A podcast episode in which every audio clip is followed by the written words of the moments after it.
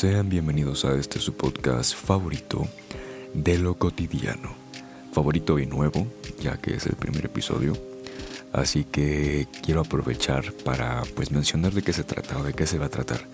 Y es que este podcast está motivado por pues el pensamiento, la curiosidad, las pláticas que, que se tienen con amigos en la a las 10, 12 de la noche con un café, con una copa de vino y que platicas pues de la vida, platicas de lo cotidiano de la vida que en estas pláticas generalmente evolucionan hacia algo que aparentemente está más allá de lo cotidiano, hacia algo un poco más filosófico tal vez.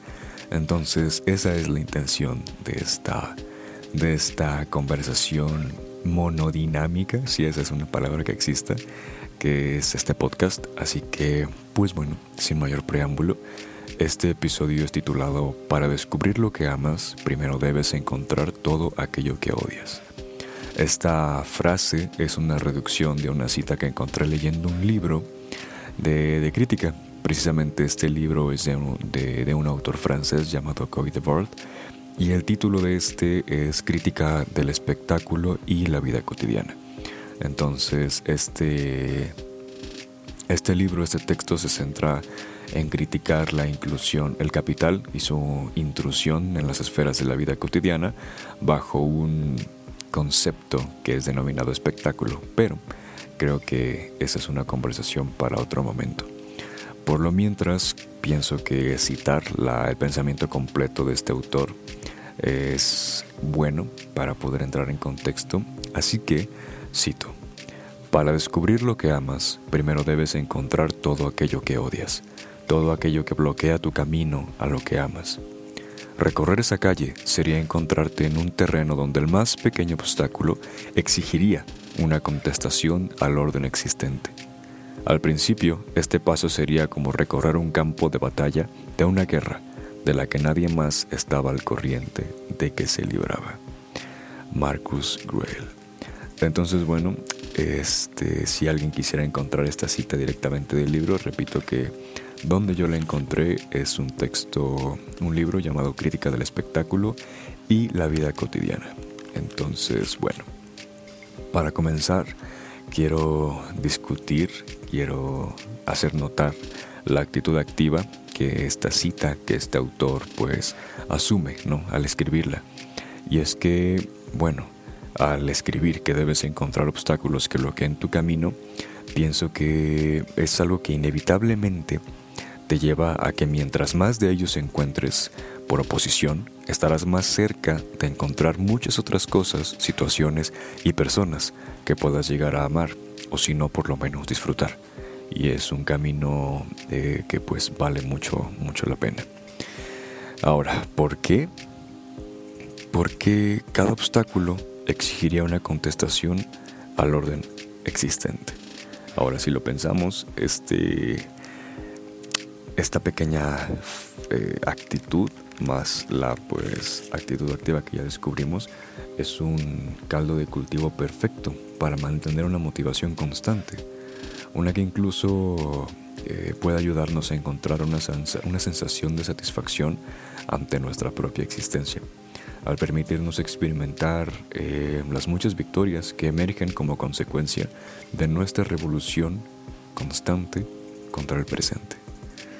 Eh, este presente puede pues, presentarse, vaya, eh, en forma de situaciones, de cosas o personas y o incluso más importante aún, nuestra actitud ante estas cosas. Por último, pienso que podemos aprender a ser independientes, como resultado de esta actitud, pues como Marcus dice, es una guerra de la que nadie más está al tanto que se libraba. Entonces tendríamos que aprender a estar cómodos, a recorrer caminos y batallas solo con nuestra propia compañía. Algo que vale la pena pensarse mucho. Y bueno, para incluir un poco de motivación extra, quiero citar a Nietzsche en un pasaje breve de uno de sus libros titulado Más allá del bien y el mal, y bueno, esta frase es esta. Es cosa de muy pocos ser independiente. Es un privilegio de los fuertes y quien intenta hacerlo sin necesidad aunque tenga todo el derecho a ello, demuestra que probablemente no es solo fuerte, sino temerario hasta el exceso. Bueno, es una frase contundente que nuevamente yo la, la cito, la incluyo aquí para pues agregar un poco de motivación extra. Y quiero aprovechar también para pues para aclarar que ser independiente no significa recluirse o ser un recluso, ya que muchas veces esta actitud eh, independiente puede confundirse, malinterpretarse o llevarse a extremos que pueden ya entrar en el campo de lo, de lo no sano y llevarse hacia precisamente un aislamiento social que pues no es necesario y no es, no es em, el objetivo de esta plática. Entonces pienso que es adecuado encontrar el equilibrio que mejor funcione para ti en tanto sea equilibrio. Em, creo que por lo mientras es todo lo que me gustaría eh, comentar. Quiero igual aclarar que me gustaría, o es mi intención, hacer episodios cortos para pues mantener los puntos concisos y mantener la atención el mayor tiempo eh, posible, ya que pues estamos acostumbrados a un tipo de entretenimiento muy rápido, muy fugaz, muy constante, muy consumista, vaya, que nuevamente esa sería, será una conversación futura. Em, y sí, creo que por lo mientras pueden contactarme en redes sociales como Luis de Mar, así voy a aparecer en todos lados. Así que déjenme ahí sus comentarios, recomendaciones, temas incluso para siguientes capítulos.